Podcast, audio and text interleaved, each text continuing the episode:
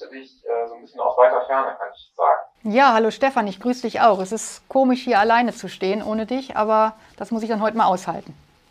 Das musst du aushalten und so ging es mir neulich ja auch mal, äh, als du ausfielst und äh, von zu Hause aus teilgenommen hast. Heute bin ich von zu Hause aus dabei, äh, ja auch Quarantäne bedingt, aber ich denke mal, ähm, da geht dann die Vorsicht entsprechend äh, vor und es bringt ja auch nichts, wenn wir nachher alle äh, krank da niederliegen und dementsprechend bin ich heute mal zu Hause äh, für die aktuelle und die kommende Folge, aber das kriegen wir dann schon entsprechend hin. Und wir haben euch natürlich auch einige spannende Themen mitgebracht. Schön, dass ihr wieder dabei seid und eingeschaltet habt hier beim Heimtier TV und Heimtier Podcast. Und ähm, im aktuellen Heimtierjournal, das ihr in allen teilnehmenden Zukaufstandorten äh, kostenlos bekommt und findet, da findet ihr ja eben auch wieder eine bunte Themenreihung und Themenauswahl rund um die faszinierende Welt der Heimtiere. Und im aktuellen Journal, da hast du ja auch eine spannende Themenwelt aufbereitet gehabt. Da geht es um eigentlich ein sehr schönes Thema, nicht nur zur Weihnachtszeit, nämlich das Thema der Belohnungen. Ja, das ist richtig. Das ist natürlich die Belohnung, die Snacks für unsere Haustiere. Das ist natürlich immer ein absolut beliebtes Thema bei den Tierhaltern und wird natürlich auch unglaublich gerne eingesetzt weil wir einfach unsere Tiere gern belohnen. Und mittlerweile sind wir einfach an einem Punkt, diese Snacks entwickeln sich natürlich auch weiter. Wir haben nicht nur irgendwie unsere Klassiker dabei, sondern es gibt mittlerweile so unfassbar viele äh, Snacks auch im Bereich der Bio- und der äh, veganen Ernährung sogar. Also da gibt es Unmengen und deswegen haben wir das einfach mal zum Thema gemacht und äh, zeigen mal, warum die Snacks auch so beliebt sind. Ja, also ich habe auch den Eindruck, dass eigentlich viele Trends, äh, die man so im Humanbereich hat, die wir in unserer menschlichen Ernährung äh, finden oder die dann irgendwann auch mal aus den USA nach Europa geschwappt sind, dass all so etwas zeitversetzt äh, auch beim Heimtier äh, zum Tragen kommt und dass mhm. eigentlich die Frequenz sich deutlich äh, erhöht hat, beziehungsweise die Intervalle sich verkürzt haben. Also eigentlich äh, sobald ein Trend wie jetzt eben ja, Insekten äh, in der Nahrung aufkommt, also äh, beispielsweise in irgendwelchen Funktionsriegeln oder ähnlichem, dann gibt es kurze Zeit später auch die ersten, die anfangen, Insekten ähm, eben auch ins Futter äh, zu packen oder eben auch in Snacks, in Funktionssnacks. Also eigentlich äh, kann man das schon beobachten, denke ich mal. Ja, auf jeden Fall. Also Hintergrund ist natürlich auch, dass wir immer bewusster werden, wie wir ernähren, wo die Ernährung herkommt und äh, da ja unsere Haustiere mittlerweile auch so ein fester Bestandteil der Familie sind, legen wirklich immer mehr Tierhalter und Tierhalterinnen Wert darauf, auch zu schauen, wo kommt denn die Nahrung, beziehungsweise in dem Fall jetzt mal die Snacks, wo kommen die her? Haben die einen regionalen Bezug? Wie gesund sind sie? Was sind die Inhaltsstoffe? Also das sind schon wichtige Dinge, die da auch in dem, im Fokus stehen der Tierhalter. Also wie gesagt, Belohnungen waren immer beliebt, aber auch hat sich dieser Trend einfach weiterentwickelt in Richtung gesunden Trends und natürlich auch in Sachen funktionalen Trends. Funktionalen Snacks, Entschuldigung. Kein Problem. Fangen wir mal zunächst an mit den ähm, ja, natürlichen Snacks. Also ähm, viele setzen auf Natürlichkeit, äh, sowohl in der Standardernährung, äh, also wollen dann irgendwie ein Stück weit zurück zur Natur, ähm, als auch dann eben bei den Snacks. Äh, worauf liegen dann Hersteller Wert? Ich denke, dass langsam auch Themen wie Bio, aber auch natürlich der Verzicht auf irgendwelche Zusatzstoffe oder unliebsamen äh, Inhaltsstoffe immer wichtiger wird. Genau, also die Natürlichkeit der Snacks spielt wirklich eine große Rolle. Und äh, also Konservierungsstoffe, Farbstoffe, Zuckerstoffe in jeglicher Form sind eigentlich mittlerweile, äh, ich, ja, ich sag mal ein Tabu. Also das wollen die äh, äh Tierhalterinnen äh, und Tierhalter einfach ihren Vierbeinern auch ungern anbieten und man versucht eben auch äh, auf Produkte und mittlerweile sind dass auch sehr, sehr vielfältige Produkte im Zoofachmarkt, die einfach diese Bestandteile im Snack gar nicht mehr haben. Also viele sind auch ohne Getreide. Also der Trend ist nach wie vor auch immer so ein bisschen getreidefreie Geschichten, obwohl man da auch nochmal sagen muss, äh, gut verarbeitet ist Getreide einfach auch immer eine sogar wichtige Grundlage auch für die Tiere. Aber trotzdem, der Trend geht eben auch zu der getreidefreie Geschichten und natürlich, wie gesagt, äh, der hohe Fleischanteil, äh, manchmal auch gespickt mit ein bisschen Gemüse oder Obst, was noch irgendwie mit, mit drin ist. Also das, das macht so ein Snack aus und das ist im Augenblick, wie gesagt, eine sehr, sehr beliebte Form äh, unter TierhalterInnen, ihren Tieren das anzubieten. Ja, also ich habe auch mal Vortrag einer Tierärztin gehört und die hat eigentlich so schön gesagt, dass Getreide auf gar keinen Fall letal ist. Äh, also dass eben nicht Tiere sofort äh, daran sterben. Also Hunde beispielsweise, wenn sie eben Futter fressen, in dem Getreide enthalten ist. Aber natürlich gibt es auch die äh, Hunde oder die Katzen, die eben Unverträglichkeiten natürlich, haben, wo man dann eben besonders aufpassen muss, das ist klar.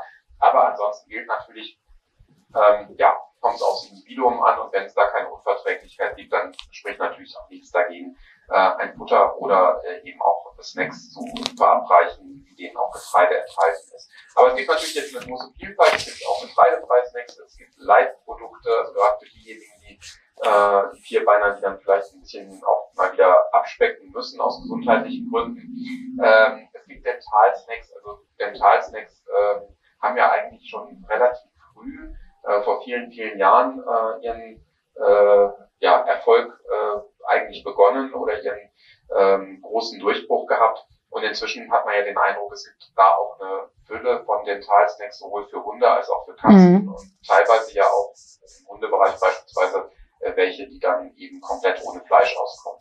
Das ist richtig und äh, haben, die haben auch wirklich eine wichtige Funktion, gerade weil man ja auch in Richtung Zahnpflege natürlich eben diese Zahnfunktionssnacks, ähm, weil man ja auch nicht jedem Hund oder jeder Katze ähm, ja täglich die Zähne putzt. Also äh, wird zwar auch tatsächlich empfohlen, das regelmäßig zu tun, aber ich würde mal sagen, also ich mache es bei meiner Katze nicht. Äh, das funktioniert einfach auch gar nicht. Aber umso mehr achte ich natürlich darauf und ich denke mal, so geht es halt auch vielen TierhalterInnen, auch die, die einen Hund haben.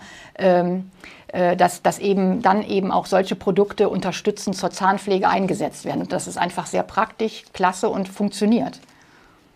Ja, also ich kann das nur bestätigen.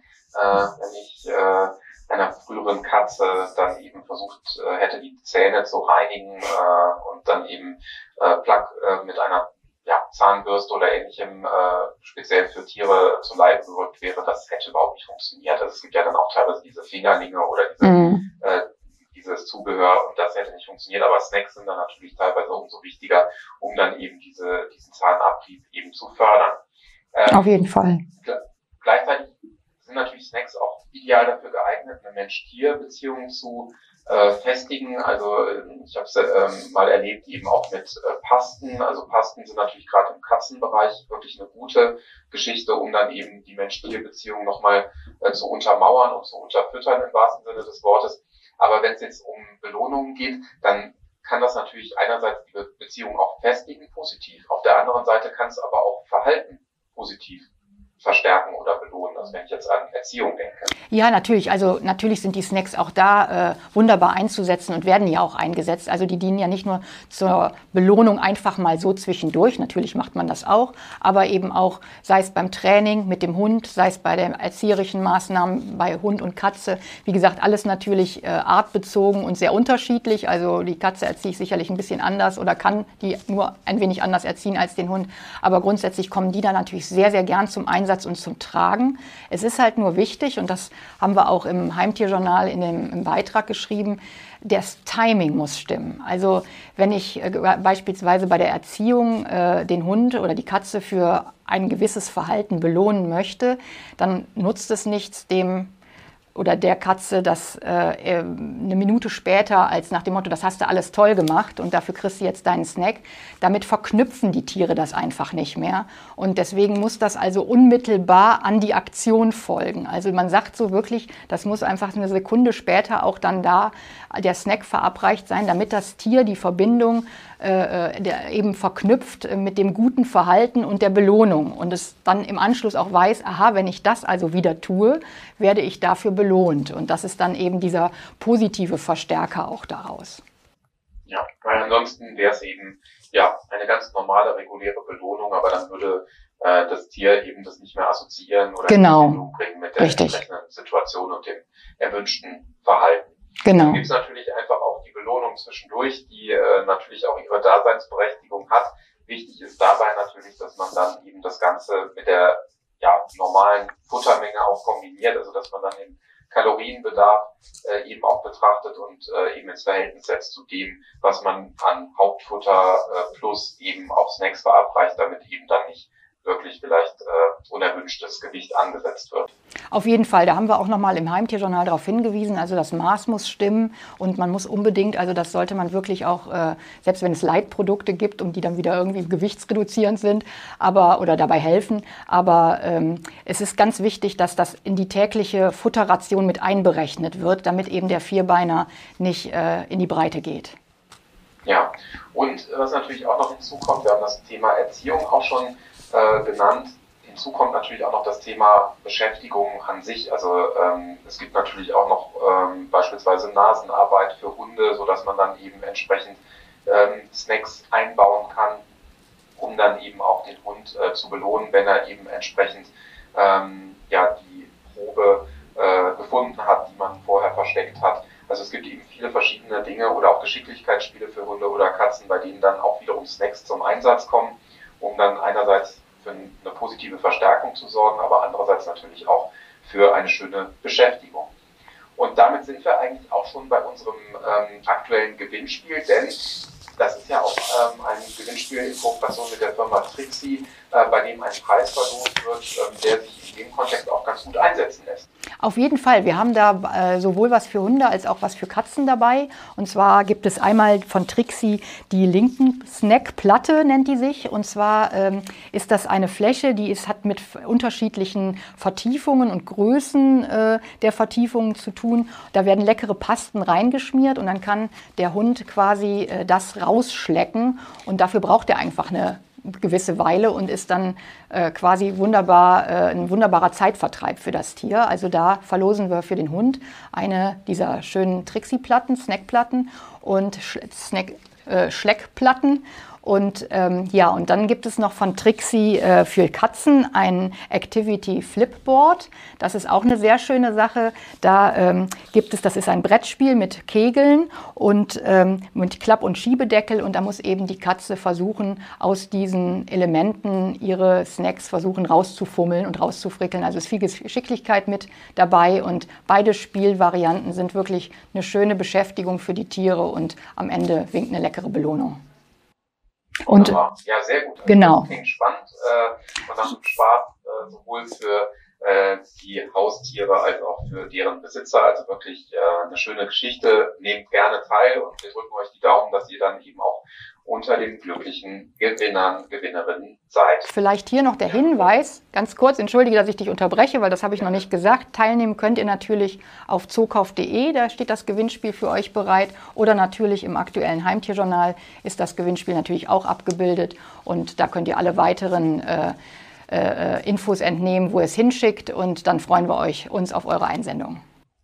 Genau. Wichtiger Hinweis auf jeden Fall. Vielen Dank für die Ergänzung. Und ähm, Neben dem aktuellen Heimtierjournal findet ihr im Fachhandel in allen teilnehmenden Zukauffachgeschäften auch noch kostenfrei unsere aktuelle Ausgabe von Zukauf Kids. Äh, das hätten wir jetzt fast vergessen.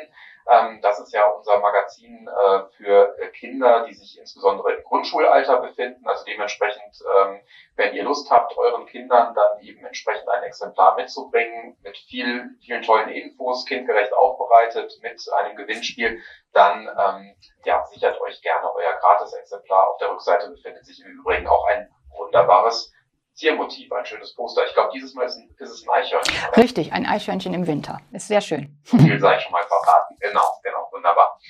Ähm, bevor wir auf unser Interview kommen, das wir ja auch immer in jeder Ausgabe des Heimtier-Podcasts und des Heimtier-TV äh, führen, äh, möchte ich natürlich es auch nicht versäumen, noch auf eine ganz, ganz tolle Aktion und eine wichtige Aktion hinzuweisen, die äh, jedes Jahr aufs Neue von Zookauf mit unterstützt wird. Es geht nämlich um den Spendenmarathon für Tiere der Organisation Veto. Und äh, neun Wochen lang wird Futter für Tiere in Not äh, gesammelt und 40 Tierschutzorganisationen insgesamt werden unterstützt, europaweit. Und ähm, das ist wirklich ein sehr, sehr wichtiges Anliegen und eine tolle Aktion. Und es konnten seit dem Debüt, äh, die Zahl finde ich unglaublich, äh, bereits 200 Lkw mit mehr als vier Millionen Kilogramm Futter gesammelt und gespendet werden. Das ist natürlich wirklich eine gigantische Zahl und auch im vergangenen Jahr war der Spendenmarathon äußerst erfolgreich. Und wenn ihr mithelfen wollt, dann äh, informiert euch gerne äh, einerseits auf zukauf.de, dann eben auch auf der Seite des Spendenmarathon für Tiere und äh, spendet auf jeden Fall mit, helft mit. Äh, das ist eine tolle Aktion und wie gesagt, Zukauf ist auch in diesem Jahr erneut mit dabei. Sogar wie jetzt haben wir aber noch ähm, ein weiteres spannendes Thema und zwar geht es um ein Thema, das man früher eigentlich eher so in den Winter äh, verfrachtet oder gepackt hat, nämlich die äh, Fütterung von Wildvögeln im Garten oder auf der Terrasse. Aber inzwischen musste man sich von vielen äh, Expertinnen und Experten auch eines Besseren belehren lassen, nämlich, dass unsere Wildvögel das ganze Jahr über eigentlich äh, ja, versorgt werden sollten, damit sie eben entsprechend gut durch alle Jahreszeiten kommen. Ja, das ist richtig. Ich konnte dazu ein Interview führen mit unserem, mit einem Experten, dem Diplombiologen Jürgen Hirt vom BNA. Das ist der Bundesverband für fachgerechte Natur, Tier- und Artenschutz e.V. Und äh, wir haben im aktuellen Heimtierjournal einen Bericht äh, über die Wildvogelfütterung im Winter. Und in diesem Zusammenhang habe ich das Interview mit ihm geführt und im Interview wird einfach auch nochmal sehr genau darauf hingewiesen, dass es mittlerweile wirklich der Trend und auch äh, nicht nur dazu hingeht, die Tiere ganz übers ganze Jahr zu füttern, sondern dass es eben auch einen enorm wichtigen Beitrag leistet, weil eben die natürlichen Nahrungsquellen einfach immer mehr äh, zu ja, abnehmen und deswegen die Fütterung einfach extrem wichtig ist. Und ich habe wirklich spannendes Interview geführt und da können wir gerne mal reinhören. Dann schauen wir mal rein. Heute geht es bei uns um das Thema der Wildvogelfütterung im Winter. In Deutschland ist die Fütterung von Wildvögeln in der kalten Jahreszeit ja äußerst beliebt und viele engagierte TierfreundInnen bieten den Tieren jetzt in den heimischen Gärten entsprechende Futterstellen an. Mit Diplombiologe Jürgen Hirt vom Bundesverband für fachgerechte Natur, Tier- und Artenschutz e.V. widmen wir uns diesem Thema einmal genauer, denn es gibt durchaus ein paar Dinge zu beachten. Ja, hallo Herr Hirt. Hallo Frau Ewerts. Schön, dass Sie da sind. Fangen wir gleich mal an. Was sollten denn Vogelfreunde, die im Winter gerne ihre Wildvögel im Garten äh, füttern möchten, tun, äh, um die Tiere gut zu versorgen? Das Thema äh, Fütterung von Vögeln im Winter ist ein sehr wichtiges, aber man darf es nicht überbewerten. Ähm, die Grundlage sollte eigentlich immer sein, dass wir den Tieren die Möglichkeit bieten, ein natürliches Umfeld und damit auch natürliche Nahrungsquellen zu haben. Das heißt, das, was eigentlich dann die Tierliebhaberinnen tun können, ist, dass sie schon, wenn sie den Gatten auf den Winter vorbereiten, sich überlegen, wo kann ich Ecken lassen, wo sich ein Vogel im Winter besonders wohlfühlt, wo er sich zurücksuchen kann. Ähm, wenn ich nicht ganz so ordentlich bin, wo ist vielleicht dann noch ein bisschen Pflanzensamen zu finden, dass ich nicht alle so massiv zurückschneide ähm, richte ich ein paar Laubhäufen, wo die Tiere dann auch durchwühlen können auf der Suche nach Insekten. Und dann ergänzend käme eigentlich dann noch die Winterfütterung dazu. Hm. Das ist ja, was Sie gerade ansprachen, ja auch ein wichtiges Thema. Die Gärten sind ja meistens wirklich zu ordentlich ja. und aufgeräumt, sodass die Tiere einfach nicht mehr die Möglichkeit haben, auch entsprechendes Angebot zu finden. Ja. Und ähm, gibt es denn jetzt mal abgesehen davon, dass ich meinen Garten auch so gestalte, dass die Vögel auch selber ihre Nahrungsquellen finden. Gibt es denn auch einen guten Zeitpunkt, ab wann man mit der Fütterung beginnen sollte? Und ja, gibt es bei der Auswahl des Futters ein bisschen was zu beachten?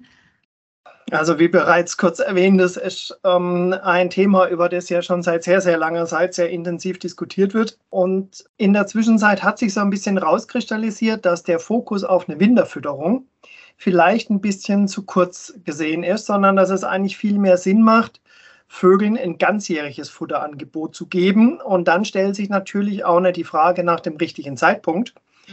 ähm, sondern die Frage stellt sich, welches Futter braucht der Vogel wann? Da muss ich ja unterscheiden, habe ich Vögel, die brüten oder geht es im Winter eher jetzt um die Zufuhr von Energie? Ähm, und ein ganz entscheidender Punkt ist natürlich, dass ich mir auch immer so ein bisschen gucke, welche Vögel habe ich bei mir überhaupt im Umfeld. Äh, und dann versuche, die zum einen möglichst dezentral, das heißt mit ganz vielen unterschiedlichen Futterstellen, ihr entsprechendes Futter anzubieten. Und ich müsste dann vielleicht, wenn ich ein Rotkehlchen im Garten habe, eher an einen bodennahen Fütterungsplatz denken. Und wenn ich die klassischen Finken habe, Grünfinken, vielleicht sogar noch Distelfinken, die sind angewiesen auf eine fettreiche Körnereienmischung, die ich in einem entsprechenden Spender oder kleinen Häuschen mit einem entsprechend hohen Dach anbieten kann. Und die Meisen, die sind in der Regel dann sehr zufrieden, wenn sie diese ganz normalen Meisenknödel finden, halt auch hier wieder an einem Spender, nicht in diesen Plastiknetzen. Mhm. Äh, und diese, wenn ich dann so drei, vier verschiedene Möglichkeiten habe, Futter anzubieten, dann entzerrt sich das Ganze. Und der Hintergrund ähm, sind zwei Punkte. Dort, wo Wildvögel sich aufhalten und fressen, reichern sich natürlich auch mit der Zeit Krankheitserreger an. Und wenn ich halt alle an eine Stelle hole, dann ist einfach die Gefahr größer, wie wenn ich das dezentral machen.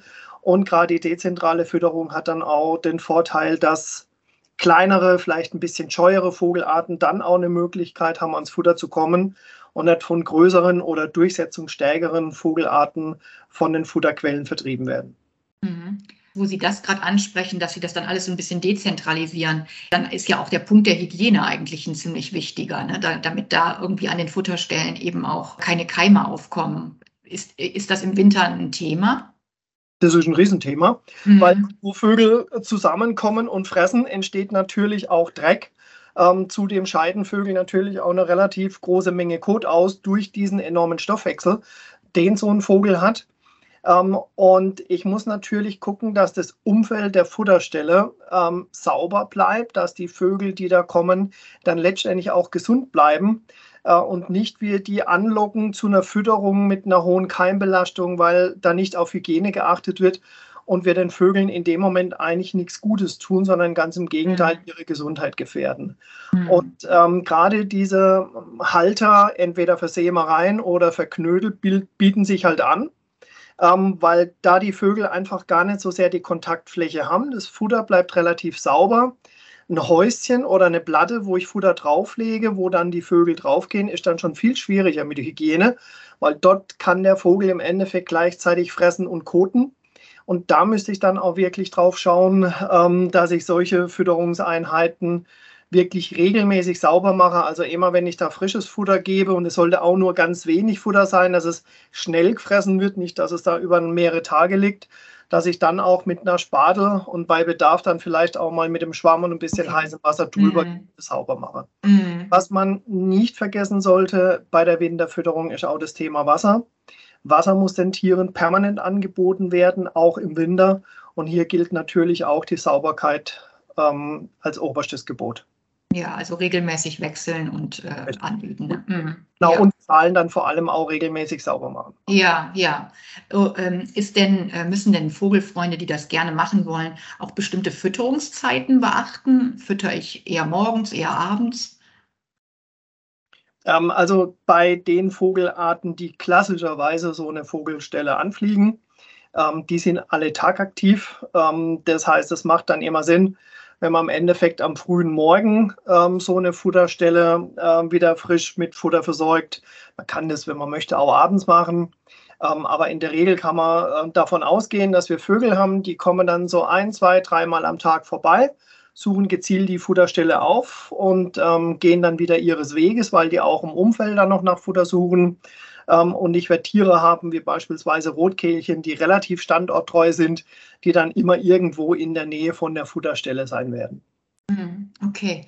Wie die optimale Futterstelle aussieht, haben Sie jetzt eben so ein bisschen schon gesagt, dezentral immer mehrere Futterstellen anbieten. Für mich ist so eine klassische Futterstelle natürlich immer mit so einem Häuschen verbunden, wie früher. Aber mittlerweile gibt es ja auch wirklich zahlreiche Möglichkeiten. Äh, es gibt sicherlich nicht die optimale Futterstelle, oder? Ähm, das hatte ich ja versucht schon zu erklären, mhm. dass wir eigentlich von der optimalen Futterstelle weggehen zu ja. mehreren Vogelfutterstellen, die auch das artspezifische Futter für die einzelnen Gruppen beinhalten. Ähm, was man bei dem richtigen Platz oder bei der Auswahl der richtigen ähm, Fütterungsmöglichkeit beachten muss, das ist das Thema Katzen. Ähm, also diese Futterstellen sollten jetzt mit Ausnahme von einer Bodenfutterstelle immer möglichst hoch angebracht sein, also mindestens so 1,50 Meter und sich in einem Bereich befinden, wo die Vögel dann einsehen können und auch ihre Umgebung im Blick haben können, ähm, weil das lernen natürlich Katzen relativ schnell. Ähm, aber auch Sperber oder ähnliches, dass ähm, an irgendeiner Stelle viele Vögel sind und versuchen da ihr Glück. Und äh, wenn man dann die, den Futterplatz richtig auswählt und ihn richtig platziert, ähm, kann man da natürlich dafür sorgen, dass die Vögel da auch im Falle des Falles da nicht zu einer leichten Beute werden. Ja, ein wichtiger Hinweis, das stimmt, ja. Und jetzt komme ich nochmal auf den Aspekt der Ganzjahresfütterung. Da sind Sie schon drauf äh, eingegangen, dass das eben dann doch auch ein wichtiger Aspekt ist und der Trend eigentlich dann auch doch mehr dahin geht. Wenn ich jetzt übers ganze Jahr füttern möchte, die Vogelarten, bleiben das die gleichen oder habe ich dann einen Wechsel auch der Arten, die dann an die Futterstellen kommen? Sie haben einen steigenden Wechsel. Oh. Also wir unterscheiden, wenn man das jetzt so ein bisschen ähm, vereinfachen möchte, verschiedene Vogelgruppen bezüglich ihres Zug- und Wanderverhaltens. Und da haben wir die klassischen Zugvögel, wenn man es an Schwalben denken möchte, auch wenn die nicht an einen Futterplatz geht, wo man weiß, die sind eigentlich nur im späten Frühjahr und im Sommer da. Ähm, wir haben dann Vögel, die bedingt durchs Klima und durch äh, die Nahrungssituation in einem bestimmten Bereich wandern. Erlenzeisige beispielsweise, äh, Birkenzeisige, Kernbeißer oder Bergfinken. Ähm, und wir haben die klassischen Standvögel, die immer irgendwo in der Nähe bleiben, wie beispielsweise ein Rotkehlchen oder wie viele Meisenarten. Ähm, und deswegen wandelt sich das Spektrum der Vögel, die ich an der Futterstelle beobachten kann, natürlich ganz stark. Ein, Klassiker, das viele Leute kennen, die, die Hausrotschwänzchen, die eine ganz typische auffällige Vogelart ist. Äh, Im Frühjahr und im Sommer wird man im Winter normalerweise bei uns nicht an einem Futterplatz sehen, ähm, weil die dann teilweise die Gegend verlassen teilweise auch Zugvögel sind. Äh, und deswegen ändert sich natürlich das Spektrum der Vogelarten. Aber diese ganzjährige Vogelfütterung hat eigentlich noch einen anderen Hintergedanken. Und wenn man diesen Hintergedanken durchspielt, muss man einfach zur Kenntnis nehmen, dass wir die natürliche Umwelt für die Vögel mehr und mehr zerstört haben. Das betrifft insbesondere in Anführungszeichen ähm, das ländliche Leben wo durch die heutige Form der Landwirtschaft, aber auch der Forstwirtschaft natürliche Lebensräume und damit auch die Möglichkeit zur Futtersuche so stark verändert wurden, dass sie in der gewohnten Qualität den Vögeln nicht mehr zur Verfügung stehen und leider ähm, auch in immer mehr Gärten natürlich nicht mehr den, den Vogelgatten finden mit alten Bäumen, mit einer Blumenwiese, sondern dann halt Rasenflächen oder vielleicht sogar noch Schotterflächen. Und jetzt steht man vor zwei Möglichkeiten. Wir sehen das an den Vogelmonitoring-Daten, dass die Anzahl der Vogelarten bei uns dramatisch abnimmt, dass man sagt, wir akzeptieren diese Entwicklung, wir haben die Umwelt verändert, die Vögel können heute bei uns nicht mehr überleben, dann sterben sollen diese Arten aussterben. Oder man kann versuchen, im Rahmen des Möglichen diese Vogelarten zu unterstützen. Nur dann macht es eigentlich keinen Sinn, die Unterstützung zu reduzieren auf den Winter, sondern da muss man das Angebot ganzjährig machen. Vor allem, und dazu gibt es eine Menge wissenschaftliche Studien, da die Vögel, wenn sie ihre Jungen aufziehen, einen enormen Bedarf an Energie haben. Mhm. Ähm, die meisten einheimischen Vogelarten füttern ihre Jungvögel mit Insekten, weil die viel Eiweiß enthalten für die Entwicklung der Jungtiere. Äh, und die brauchen heute unglaubliche Zeiten, um die notwendigen Mengen an Insekten zu sammeln für die Jungtierfütterung. Ähm, und um genügend, in Anführungszeichen, Sprit und Brennstoff zu haben, sind hier fetthaltige Nahrungsquellen unglaublich wichtig, ähm, sodass die Eltern im Endeffekt auch die Möglichkeit haben, Futter für ihre Jungtiere zu sammeln. Ähm, und deswegen macht eigentlich eine ganzjährige Vogelfütterung viel mehr Sinn wie eine reduzierte im Winter weil wir dann die Vögel immer dann, wenn sie unsere Hilfe brauchen, ähm, sie auch adäquat unterstützen. Und ich kann Ihnen da aus meiner eigenen Erfahrung auch mal eine Zahl nennen. Wir füttern bei uns zu Hause an einem Parkplatz in einem städtischen Bereich. Und der Bedarf an Meisenknödeln, das lässt sich halt schön ähm, ja. zählen anstelle ja. von mhm. entsprechendem Streufutter liegt im Winter bei ca. 100 Knödeln in der Woche, im späten Frühjahr und ähm, im Sommer teilweise bei 300 Knödeln in der Woche. Weil da sind die Vögel da und da sieht man sie mhm. permanent ähm, die Knödel anfliegen. Hängt natürlich jetzt davon auch ab, welche Vogelarten man hat. Also die hohe Zahl, die ich eben genannt habe, das ist äh, ein bisschen auch darauf zurückzuführen, dass wir momentan sehr viele Stare haben. Sehr interessant, ja. Man liest es ja ab und an mal. Äh, man sollte dann möglichst, wenn man einmal mit der Fütterung begonnen hat, auch möglichst also durchfüttern. Wobei wir jetzt, wenn wir von der Ganzjahresfütterung ausgehen, ähm, ja sowieso dann durchfüttern. Aber darf man auch mal zwischendurch aufhören oder ist das für die Vögel äh, wirklich ein Verlust von einer ganz wichtigen Nahrungsquelle? Hm, ich glaube, das kann man so einfach nicht beantworten. Mhm. Also es ist natürlich so, dass der Vogel weiß, wo er eine, eine, eine einfache Fütterquelle findet und mhm. die wird er bevorzugt anfliegen. Ja. Aber wenn er dort nichts findet, bleibt er dort nicht sitzen und verhungert. Sondern dann klappert er halt die weitere Umgebung ab und guckt, dass er da was zu fressen findet. Ähm, das heißt, wenn ich ähm, jetzt anfange, Vögel zu füttern und sage dann, ich gehe jetzt zwei Wochen in Urlaub und das kann für mich keiner erledigen, mhm. dann kann man mit Sicherheit ohne schlechtes Gewissen okay. ähm, in den Urlaub mhm. gehen. Ähm, wenn man jetzt diese ganzjährige Vogelfütterung dann aber so interpretiert, einmal im Monat willkürlich lege ich da ein bisschen Futter raus, dann wird man ähm, diesen pädagogischen Zusatzerfolg mhm. einfach nicht sehen, dass die Vögel wirklich regelmäßig da sind und kontinuierlich Futter wegnehmen, ja. weil dann liegt halt mein Futterangebot ähm, im, im Rahmen eines weiteren Umgebung. Da gucke ich mal vorbei, wenn was da ist, fresse ich. Aber das ist nicht der, die Stelle, wo ich dann bevorzugt hingehe. Bevorzugt hingehe ich dort, wo ich weiß, ich finde mehr oder weniger regelmäßig Futter. Ja, das waren wirklich sehr, sehr aufschlussreiche Informationen, die Sie uns hier gegeben haben, Herr Hirt. Und dafür bedanke ich mich wirklich sehr herzlich, dass Sie sich die Zeit dafür genommen haben. Ich glaube, da haben Sie jetzt viele Aspekte angesprochen, die für Tierfreundinnen sicherlich sehr wichtig sind, wenn es denn dann zur Fütterung kommt und äh, wenn hier eben dann das Angebot in den Gärten bereitgestellt wird. Ich bedanke mich sehr, sehr herzlich für Ihre Ausführungen und wünsche Ihnen alles Gute weiterhin.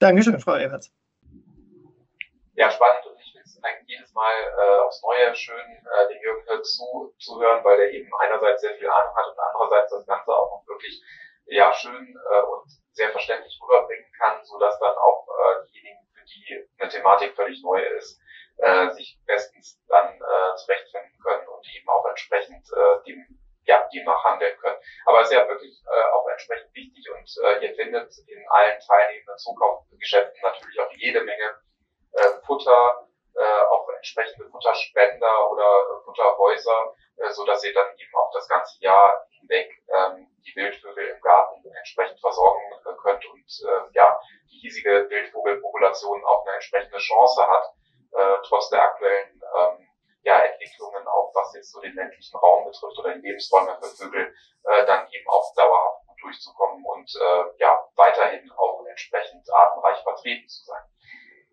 Gabi, das war schon wieder unser kleiner ähm, Ausblick äh, rund um ähm, die Heimtierbranche und den Heimtierbereich. Und ähm, es war wieder spannend, es hat sehr viel Spaß gemacht und äh, ja, ich denke, ähm, in einer der nächsten Folgen sehen wir uns dann wahrscheinlich auch wieder live im Studio. Ja, ich gebe das zurück, bleibt gesund einmal und bis die Tage.